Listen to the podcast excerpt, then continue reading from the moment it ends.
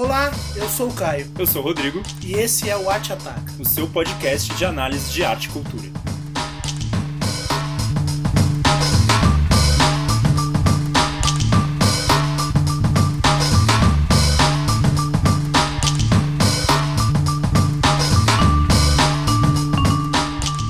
E aí, Rodrigo, fomos juntos assistir Coringa Isso. e isso se tornou um objeto, se tornará e está se tornando objeto deste novo episódio que é do Arte Ataca, falando sobre Coringa. E aí, o que, que você. Como você começaria este programa? Você gostou do filme? Eu gostei do filme. Eu também. Eu gostei. É, acho que não, eu tava bem aberto, assim, não tinha muitas expectativas, não fazia ideia do que eu ia ver. E eu sou muito fã do Joaquin Phoenix, ah, porque eu gosto muito dos filmes do James Gray. Por um tempo ele foi o ator ali, É. modelo do. James Gray. Gosto muito do Paul Thomas Anderson e tem algum, vários filmes do Paul Thomas Anderson com o Joaquin Phoenix também. Então é um ator que eu gosto de acompanhar as coisas que ele faz, assim, porque acho que ele sempre traz algo muito forte. Eu acho que ele é o melhor personagem. ator vivo Eu também dos acho Estados Unidos. Que atualmente ele é o melhor ator eu que, que a gente tem. em outro. E um cara um tanto perturbado, assim, né? Um, um sujeito que não, não se coloca no mercado do jeito que o mercado gostaria que ele se colocasse, né? Enquanto celebridade, que sempre aberta a entrevistas e, e que falando o que as pessoas querem ouvir, né? Sim. É o contrário. É bem o contrário. Então acho que isso joga um pouco contra ele, no sentido Star System e essas coisas assim. Tipo, não é um cara que vai ganhar o Oscar e dar lá o discurso que todo mundo espera e o Uhum. caralho. Pelo contrário. Estão falando que ele vai ganhar Oscar, né? Eu acho que ele, ele é um. Porque possibilidade. esse é o filme para a academia. Assim, né? não que a gente deva levar o Oscar em consideração pra qualquer coisa, né? A gente pode fazer um programa sobre isso É, algum dia. A gente começou a. A gente até que falou um pouquinho sobre isso no, no programa sobre o Roma. Ah, a é gente chegou verdade. a tratar sobre isso, né? É verdade. Então, mas é- eu acho que vale a pena a gente falar sobre isso. Bom, mas voltando ao Coringa, eu quero começar não pelo que eu vi no filme, a minha livre fruição, mas como várias vezes a gente faz aqui, sobre o discurso dos outros sobre o filme. Sobre Então, o dito, o não dito, o entre exatamente. Estou É, citando o Rodrigo, tá, gente? Tem, tem um texto no, no Tapume com esse título sobre só ao redor, inclusive. Exatamente. É verdade. A gente deixa depois a referência pra vocês. Enfim, é, apesar de eu ter dito que eu não estava com muitas expectativas, o, eu tava rolando nas redes uma batalha aí de tipo, ah, é filme de incel, não é filme de incel, é um filme de esquerda, não, é um filme de direita, enfim. E Puta discussão chata, né? puta discussão chata e discussão de gente que, assim, é, vê pouco o filme, Hum. né? Elimina muita coisa que tá no filme pra ah, transformar e reduzir o filme a essas, a, a essas frases soltas que geram bastante RTs, geram Nossa. bastante likes, né?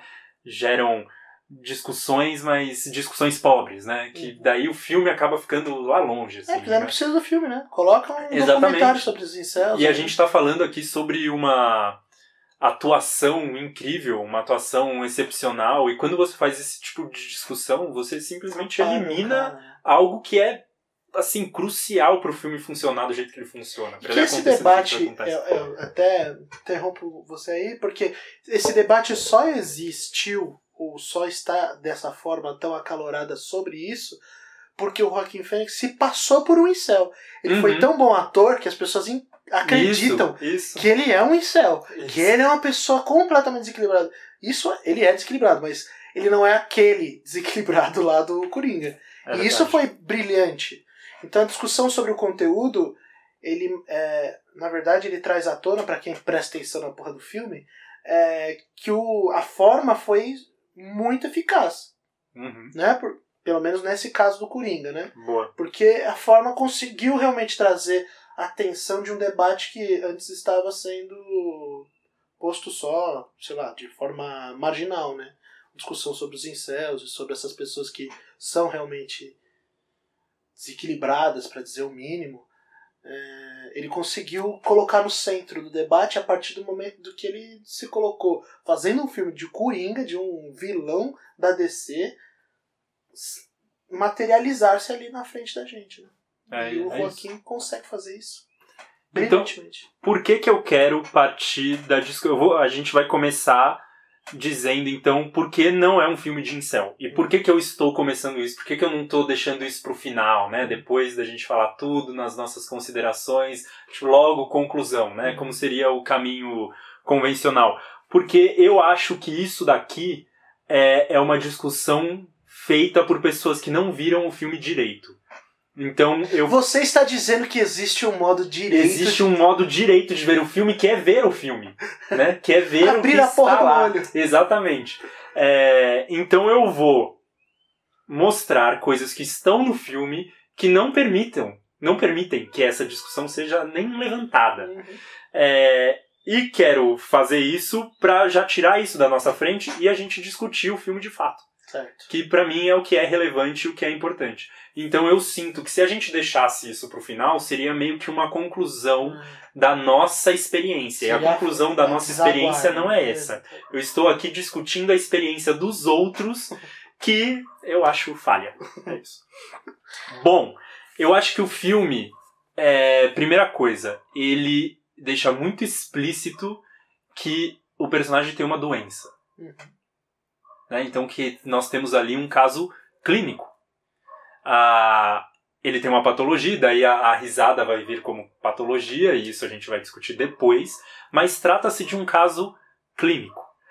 É, o próprio personagem, em um determinado momento, numa cena que eu até nem gosto, porque acho ela didática demais, fala que esse caso clínico, somado à ausência familiar e a sua dificuldade de se inserir na sociedade, de se comportar como ele achava que a sociedade queria que ele se comportasse, essa soma de coisas acaba fazendo surgir essa caricatura que vai dar no Coringa.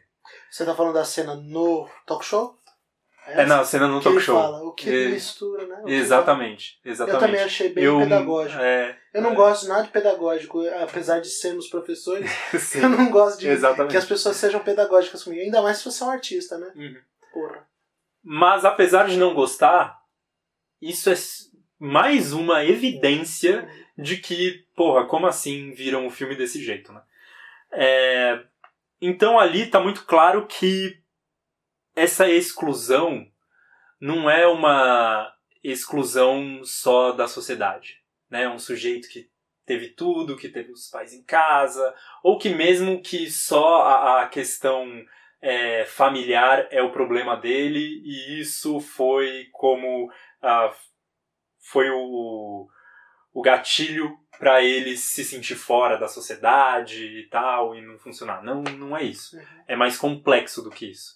E, e eu acho que isso já ajuda a não ver esse personagem como a representação de um incel. E daí o mais importante para mim de tudo é que não há em qualquer momento repressão sexual É verdade. e não há demonstração de ódio contra a minoria, que é isso sim a, o, a É, marca é verdade. do incel, Exato. né? Porque a assim, mulher e é negro. E ela é mulher e negra. exatamente, É verdade. exatamente. É, Então- daí- é, é, bom, termina o que você tá falando, porque eu tô pensando o seguinte, como aquilo foi um objeto da imaginação dele, pode ser que aí, gen- aí eles podem interpretar. Eu acho ruim essa interpretação, é forçada. Dizer que ele imagina, porque é aí que mostra que ele é um incel mesmo, porque a figura da qual ele mais deprecia é a que ele vai desejar sexualmente. É, mas É, acho nossa, forçado acho que é um caminho de- eu acho até forçado. difícil para essas pessoas fazerem. assim. e, e eu realmente não vi dessa forma no, no filme. É, eu vi mesmo como um, um desejo latente. assim. Uhum. E, bom, e daí vem o jeito também. E, e por que provavelmente as pessoas leram errado? Porque as pessoas leram tam, também provavelmente leem errado o que é um incel, né? Uhum. Então, essa ideia de que qualquer pessoa que não tenha uma base familiar e que tem alguma dificuldade de se inserir naquilo que é convencional, no ambiente escolar, no ambiente de trabalho, quer que seja, tenha a, seja um ponto de partida para ser incel, eu acho que já está errado, né? Porque isso é muito comum. É. Essa quebra, essa dificuldade de inserção, ela é muito comum. É, o Freud vai dizer que é regra, né? Exatamente. Base familiar. O que é a base Exatamente. familiar? Então, Toda base é frustrante. Pra mim, o marcante no incel tá como ele é, projeta essa frustração dele em determinados tipos. E normalmente esses tipos são minorias. Normalmente é contra mulher, é contra negro, é contra imigrante. Então existe um ódio que é disseminado, que é transposto né, dele para outra pessoa, que está nele por não ter tido ah, um, uma vida que ele considerava ser a correta e que ele transpõe esse ódio para outros grupos. E que continua nele, né? Porque te- nesses grupos tem sempre a coisa do suicídio, né? O, o incentivo ao suicídio, do, do leva os outros junto, enfim. É, e não tem nada disso no filme. Não É. tem nada disso no filme. Então, acho que assim. Eu agora, uma pergunta mesmo. Você sente que ele passa pela cabeça dele suicídio? Não, né? Não. Eu também não imagino. é. Verdade, mais uma prova aí. Não faz o menor É, sentido. Ele não é uma pessoa. Ele é depressivo e tal, mas ele não tem essa. É mais um desajeito, né? Exatamente. Que realmente. Pô, ele, ele tenta. Não, e assim, ele deixa bem claro que o, o que ele quer é fazer as pessoas rirem. É. E ele tem um momento de depressão que ele fala assim: Eu não tive um momento feliz na minha vida, né? Um Hum. momento feliz eu não tive. Aí você tem e tal. Tranquilo, uma pessoa que tá, des- vamos dizer, deslocada, ela fala isso, mas existem momentos de realmente. Ele demanda afeto, ele reconhece afeto, é uma coisa mais Uhum. complexa realmente, não é Exatamente. uni, unidirecional, né? Não é unívoco assim, né? E, e isso vem, em conjunto dessa leitura errada, vem a outra leitura errada, mas que já é meio que uma tradição, de ver o cinema como meio para de meio de incentivo para determinadas ações, né? Que puta que pariu, a gente ter que discutir isso ainda hoje é uma coisa que realmente me, me entristece. Então essa ideia de ah, agora todos os, os adolescentes depressivos que assistirem esse filme ou que não que sentirem que não se encaixa, né, o que, que eles vão entender, um incentivo a você ir lá e, e combater o poder ou né, combater as coisas com violência, e, enfim, né? eu- É, tem duas coisas aí, né? Que a gente até falou sobre isso. É, é muito complicado. Eu acho que a faixa etária de, de assistir esse filme, eu acho re- ela é importante. Né, gente, Sim, eu vejo alguns alunos de séries mais iniciais, assim, falando que vai assistir, eu falava, olha, não assista, exato. não acho os que. meus alunos que têm, são mais É. novos que os seus, que têm 12 anos, que eu- t- também, pra mim. Então, pra, pra mim, pra eles não faz sentido, É. porque é um filme violento, mesmo. Violento. né? Eu acho que Tem eles nem vão sacar essa Exatamente. coisa. E pros adolescentes que vão sacar, eu acho que é muito fácil ter esse tipo de, de leitura. Porque, é, exatamente. O gatilho, ele tá no, no mundo, né? Ele- É, O adolescente não precisa do, do Coringa, Uhum. do filme do Coringa pra ter esses gatilhos, né? Infelizmente, mas isso prova de que a, a obra, aquilo que é produzido artisticamente, ela, não, ela tem interferências na vida, mas ela interfere de modo diferente, não é só, vamos dizer, reprodutor, não é um panfleto, né? Existe uma diferença do discurso de um filme que é panfletário, racista, misógino, Uhum. tudo mais, e um que trata sobre misoginia, que trata sobre racismo, que Exatamente. trata sobre então isso é, é interessante a gente diferenciar, né? Perfeito. É, então, eu acho que, assim, tá claro, né? A gente não concorda com nenhuma dessas, dessas pessoas. O, o que foi dito a gente não concorda. Agora vai ficar o, o não dito, agora sendo dito. Isso. Então, o filme, de fato. Você quer começar? Você quer partir de, de algum lugar? Eu partiria do Joaquim Fênix. É? Né? A gente começou falando sobre a atuação dele maravilhosa. E a gente pode falar do uso do corpo nesse filme, né? Que é um uso de corpo do Joaquim Fênix, assim, de uma maneira impressionante. É, A cena que mais me chocou, e eu acho que você também você trouxe ela e, e eu concordei com você, é a cena em que ele tá abrindo o cadarço do, da bota do palhaço e a gente vê as Uhum. costas do Isso. Fênix totalmente distorcida, como e fazendo um, um, um barulho de couro sendo Como se tivesse um esforço aberto. ali. né? Nossa, eu achei aquilo maravilhoso. É. E o uso do som do, do diretor foi muito bom também. Sim. Porque o. É Todd Williams, não é isso? Todd alguma coisa. Phillips. Todd Phillips. É, ele fez uma. Ele aumentou o som. Ele aumentou o som da, da- do ambiente para que você ouvisse e ligasse o, o som Uhum. ao gesto. Então ali foi maravilhoso. Outra coisa foi o uso da trilha sonora, né? Porra! É, eu queria falar desse uso da trilha sonora porque, pra mim, ela deixou uma coisa interessante que também está sendo objeto de debate, que eu acho que as pessoas não perceberam. Ele, bom, a trilha sonora é realmente muito boa ali, né, né, como ela ajuda a construir um clima soturno desde o, desde o início, mas tem um momento que eu achei chave, assim, e que o uso dela é, trouxe muito significado pro filme. Que é exatamente logo depois que rola a transformação dele de sujeito em caricatura, né? De, em que ele vira o Coringa e que ele passa a se vestir e a, que ele pinta o cabelo, coloca a máscara. E que eu acho que é logo depois que ele mata o sujeito ali no, no apartamento e daí ele desce antes, eu acho. Ah, não. e ele vai pra uma escadaria. Sim. Né? Ele vai descer uma É, escadaria. depois. E, com- e ali tá rolando uma música feliz. E vem o corte pra música que é tava, essa música soturna que estava sendo usada. Pra mim ali foi o diretor dizendo: "Eu não estou me afiliando a este sujeito". E o filme tem várias é, passagens com, com a câmera distanciada, né? Tipo, a gente tá mesmo observando isso daqui, a gente não tá entrando. Eu acho É. que ele fez muito bem isso, o, o Todd Phillips, né? Uhum. É, tanto no sentido de não se afiliar, como de não julgar. Né? Não- eu acho que não, não tem um julgamento do que aquele sujeito faz, mas sim tem um, uma observação para chegar num diagnóstico. Uhum. Tipo, olha o tipo de sociedade em que estamos. A gente, acho que a gente vai falar disso um pouquinho mais pra frente, Uhum. né?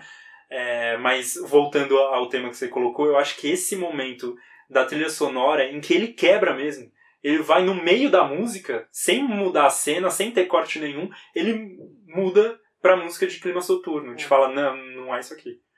É quase como se ele mudasse a, a perspectiva. A gente tivesse ali na perspectiva do personagem, a gente volta pra perspectiva do diretor. Achei foda. E o que você achou da, da cena de humor?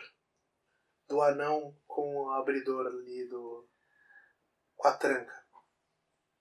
É, não sei, acho que eu não pensei muito sobre ela.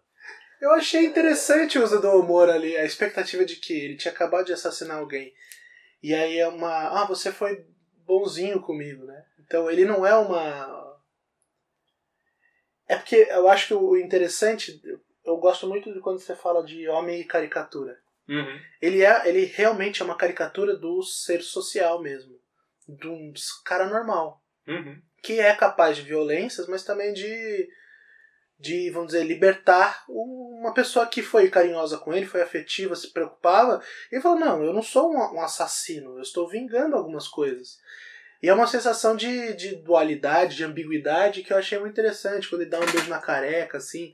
O que é mais uma diferenciação do incel, né? Porque o incel ele destrói aí uma caricatura. Uhum. Então, ah, eu me fudi na escola. Então é lá que eu vou levar essa minha frustração e é lá que eu vou causar essa violência. Enquanto que o Coringa, ele é, é muito claro que É. ele ataca as, as exatas Exatas pessoas, pessoas. que causaram o problema. Exatamente. É, É, essa é a diferença maior ainda. Existe um. É que o incel a gente tem uma, uma fragilização tão grande da, da individualidade, coisa que não tem no Coringa. Exato. Ele tem um, um ego ali, Uhum. um sujeito forte, de certa No forma. qual ele é capaz de ver o outro. Sim. né? Então eu vejo que você sempre me, me tratou bem, que você sempre me levou a sério como pessoa. É, impressionante. É verdade. Cena- Então, concordamos aí. Chegamos a esse, esse ponto de, de leitura da cena. por duas vias diferentes. Isso Né. é interessante. Então, mas ainda sobre o corpo, Hum. É, Ah, é, é muito bonito, né? E é muito, muito forte ali ah, ver a cena, mas o, o que você coloca de significado nisso? Você diz do corpo, né? Uhum. Assim, é, algumas cenas elas são realmente valor, assim, valiosas. Como essa do, do sapato, que ele tá arrebentando lá, tentando abrir. Com, como ele é frágil, ele faz mais força, então o corpo se distorce no, no som do, do couro. Mas em alguns momentos eu vi uma certa força, forçação de barra do diretor Uhum. para mostrar que o Joaquim Fênix estava magro.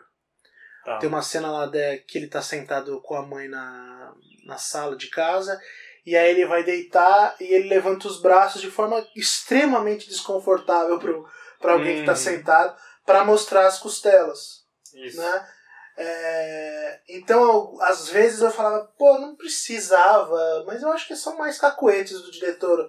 Não, tá muito, muito bom a sua atuação, eu vou mostrar que você realmente é. Você encarnou o Coringa aqui. Então, ó, vou mostrar pra galera que você tá magro. Aí eu deixava de ver o, o Coringa via o Joaquim. Quando Uhum. tinha essa forçação, eu falava, puta, lembrei, a gente tá vendo o, o Joaquim Fênix. Ele é bom, não é o Coringa que tá vivendo. Então essa, esse aparecimento do ator desaparece com a personagem. Tá Mas ao mesmo tempo, quando ele vai fazer a o, ele vai tingir o cabelo.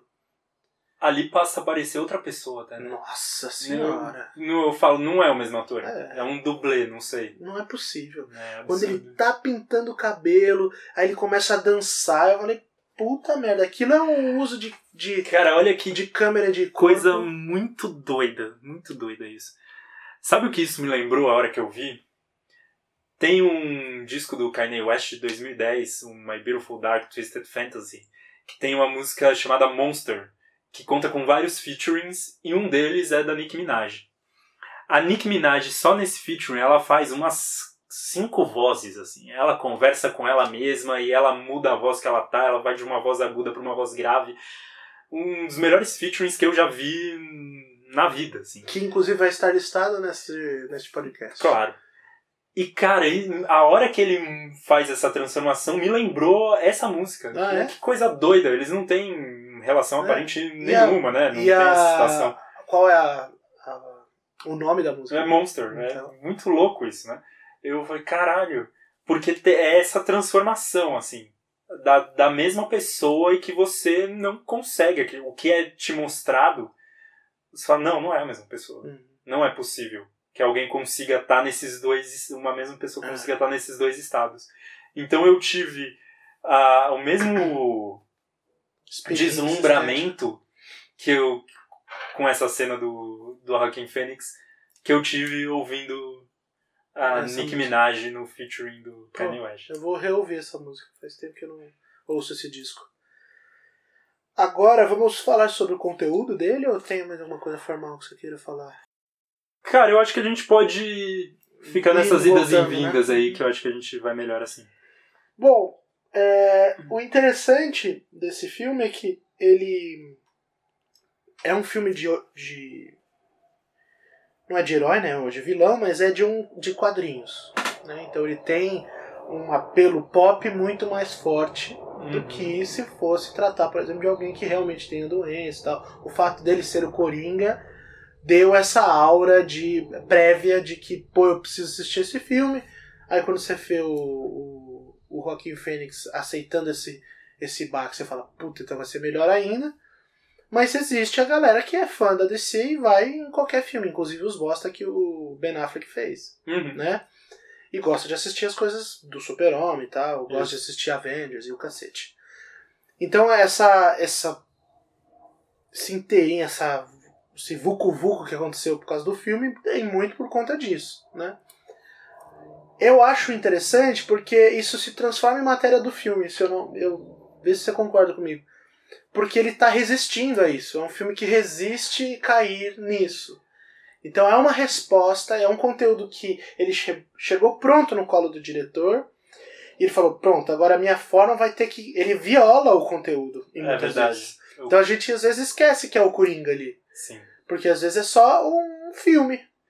Tem, é, con- eu concordo plenamente, porque tem, tem um exercício aí a ser feito. Uhum. E é muito interessante isso da, da perspectiva de quem vê o filme, porque eu não costumo assistir filmes de herói. Uhum. O que me interessou nesse filme realmente foi o ator e o que as pessoas estavam falando sobre ele. Isso me fez assistir. Eu normalmente não assistiria. Uhum. Provavelmente fosse outro ator e eu não teria assistido esse filme. É, então a minha perspectiva ali foi eu tava gostando exatamente disso. Uhum. E me incomoda exatamente as inserções Batman. Quando o filme. E, e é exatamente essa sensação que você coloca. De parece que o filme se vê obrigado a inserir a história ali dentro. E Uhum. Sim. que, e que, né, quase. Pô, é- a morte do pai e da mãe do Batman, quanto, quantas vezes isso já foi mostrado na história do cinema, da TV, do sei lá o que mais, sabe? Assim, tem um momento que eu gosto disso, que é quando ele vai ver o menino, eles estão separados por aquela grade, que, né, que já coloca muito claramente o, o- que eles estão em lugares diferentes Uhum. do mundo, mas eles estão com roupas parecidas. Ah, Os crer, dois estão né? ali vestidos com uma coisa meio marrom, Meio né, marrom, e tal. Então é. Então te- ele parece fazer esse comentário, né, de que talvez eles venham do mesmo lugar, né, talvez São tenham o mesmo pai. isso, talvez inclusive. tenham o mesmo pai, hum, mas que parece pa- parece que existe uma, barreira questão é, Que é uma barreira, pode ser material, uhum, mas que mostra uma, uma espécie de identidade anterior a essa material, né? isso. É interessante isso. É Mas eu realmente, tipo, pra mim, alguns os principais momentos de enfraquecimento do filme é quando ele tem que fazer esse É, comentário. É quando o- ele tem que mostrar que Porque ele, tá ele faz parte desse exatamente. mercado. Que ele está abrindo uma nova tendência do mercado é, de heróis, né? É interessante pensar essa resistência. É um conteúdo anterior, né? Não é nem do, da própria narrativa do Coringa, que ela pode ser exposta de várias formas, tanto é que é assim que acontece. Existem vários tipos de Coringa, existem vários é, gerações de, de gibis, então o conteúdo ele tem uma certa semelhança, mas ele tem diferenças também. Mas isso, particularmente, um filme de herói, um filme que quer fazer vários outros filmes, é uma coisa que é não é nem do, do Coringa, Hum. nem da forma cinema, mas é de uma indústria cultural que reorientou o modo de fazer cinema no mundo. E ainda mais quando se fala sobre herói. Então é, é interessante ver como o, o diretor tá brigando, né? E eu fiquei sabendo que o diretor tinha convidado o Scorsese para fazer essa essa direção, né? Não, não sei. É, eu vi isso, eu tenho que ver se isso é fake news, mas Não, o que, que ele assim, com- o que é muito claro é que ele bebeu muito do Scorsese. sim. Né? Mas ele Tipo, tem, a- ele, ele conversou com o Scorsese, teve até uma, uma briguinha com eles por conta de que ele não deu a devolutiva que ele queria ou que- ao tempo que ele queria. Então, tá vendo que ele tá, ele tá se aproximando de um cinema Uhum. consumível ainda. Não é um filme de arte. Não. O Scorsese nunca quis fazer isso. também. É um, um filme de boa produção, de boa narrativa, né? São E eu acho que fica, fica meio claro isso no, no uso das cores, que não são As cores. paletas, assim? É, uma coisa meio pastel, né? Tudo Uhum. meio bege, tudo meio preto, assim.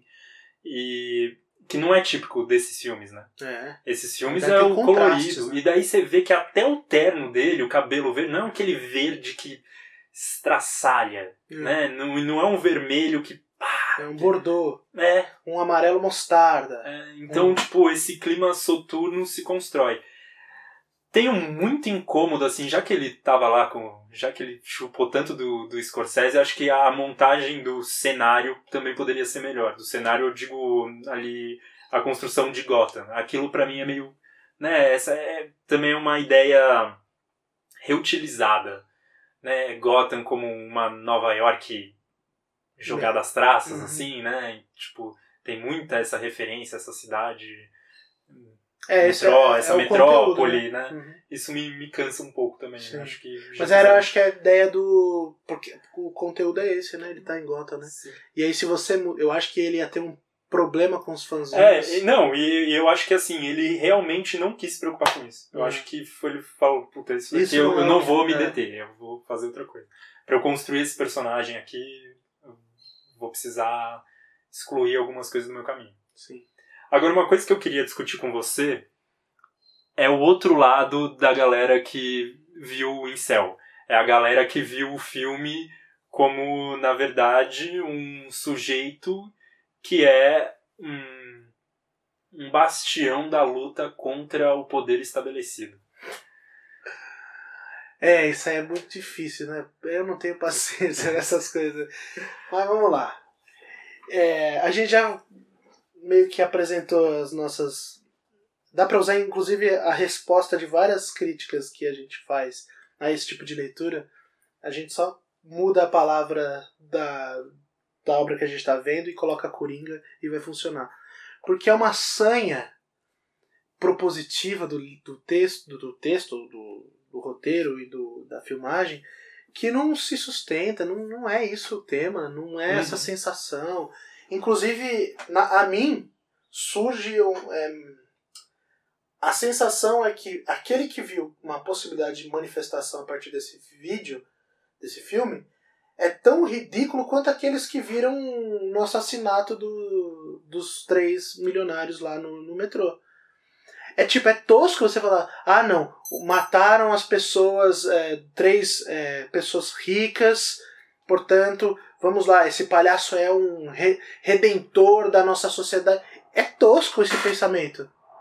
Sim. Né? A pessoa que pinta a cara de, de palhaço e vai pra rua se manifestar porque o cara foi um assassino de milionários é uma pessoa tosca. E não é assim. Nunca se, se fez manifestação na democracia moderna dessa forma, pegando um, um vilão.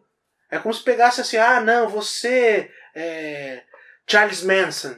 Uhum. Você criou uma sociedade hippie aí, realmente está destroçando com o poder, você critica mesmo, hein? Legal, vamos fazer isso aí que você está falando. É uma pessoa tosca que faz isso, né? Ou tosca não no sentido de mal formada, mas isso é, mostra a fragilidade da subjetividade da pessoa quando faz isso. E apostar que no filme do Coringa, que acontece em Gotham, que tem o seu Batman como seu antagonista, você vai encontrar impulso para ir contra, eu acho um, um, despropósito, cara. Seria um filme ruim, né? Seria. Se Nossa. E, e, de novo, as pessoas não veem o filme, cara. Porque da, da onde tá vindo esse essa discussão, da onde ela surge, né? A gente tem que matar na origem. É a morte dos três carinhas de Wall Street ali dentro do metrô. Uhum. A, ele, a morte também do pai do, do Batman, que nem é ele, que é também um poderoso. O, o apresentador, você pode pensar, é um homem rico e tal, enfim. É, mas um, é muito pouco. E dois, para mim, o que é o principal. É, várias. Ele é acusado dessa, mas ele a, admite né, que matou os três sujeitos no metrô. Em nenhum momento ele fala o porquê. É. Ele não. Ele não diz. Que foi porque eles são ricos. Ele não diz que foi porque eles são ricos. Ele fala, ah, os caras me incomodaram, tipo, tem que matar e tal. Mas é, o que me chamou muita atenção no filme é que ele não fala, ah, eles estavam perturbando uma moça e provavelmente ela ia ser objeto de assédio sexual. E eu me coloquei na frente. E isso fez com que eles viessem é, me ridicularizar. É que eles se colocam na frente, ele começa a rir, né? E ali eu achei muito interessante, porque a risada é uma patologia mas naquele momento, para mim, pareceu, inclusive, que ele forçou. para chamar atenção. Pra chamar atenção.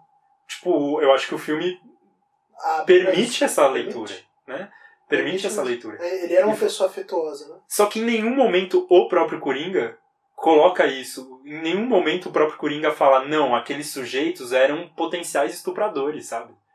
Vocês não viram o que eu vi. É. Então, tipo, se eu os matei. Não tem esse diálogo. É, não é não existe de, essa consciência. Exatamente. De classe, de subjetividade Exatamente. Né, que produza isso. Então, assim, as pessoas contra as quais ele se volta, elas calham de ser poderosas. Uhum.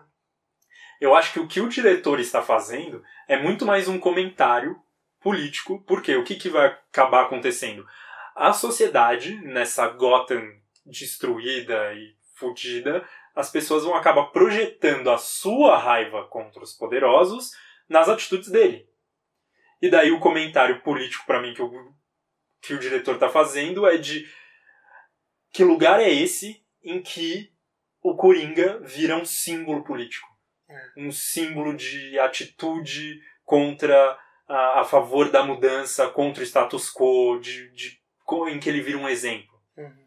E o que é bonito do comentário é porque a gente passa a se ver e falar, ah, é para isso que a gente está indo?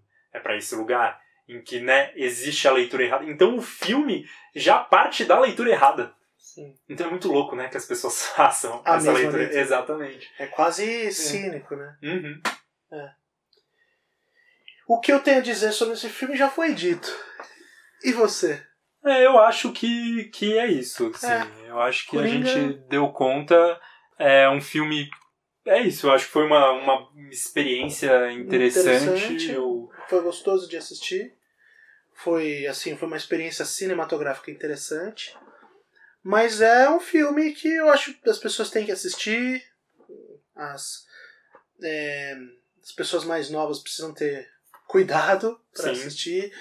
E não porque não há, por exemplo, no Datena suficiente uhum. violência e gatilho. É, não é isso, né? Não é porque aparece gente morrendo. Não é porque não é você está num, num é cinema vendo um filme em telão. Uhum. Então ali dá uma, um caráter extraordinário né, que pode. Tipo, existe um direcionamento de mensagem é, né, muito exatamente. mais claro, assim, muito mais focado. É mais pela experiência de assistir o filme do que de fato pelo seu conteúdo, que ele pode ser um gatilho.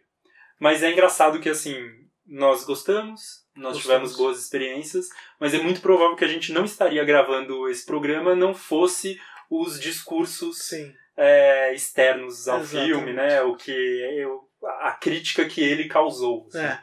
Isso é interessante. Exatamente, ele não é uma obra exemplar, mas é um exemplo de, de como a gente pode se apropriar de uma obra. Uhum. Né? Exatamente.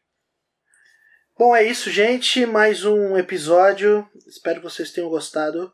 E todas as nossas referências elas estarão listadas neste, neste episódio. E no Twitter, e no nas Twitter. threads que a gente faz uh, para os episódios. Exatamente. Ficamos aqui e até a próxima. Até a próxima. Tchau.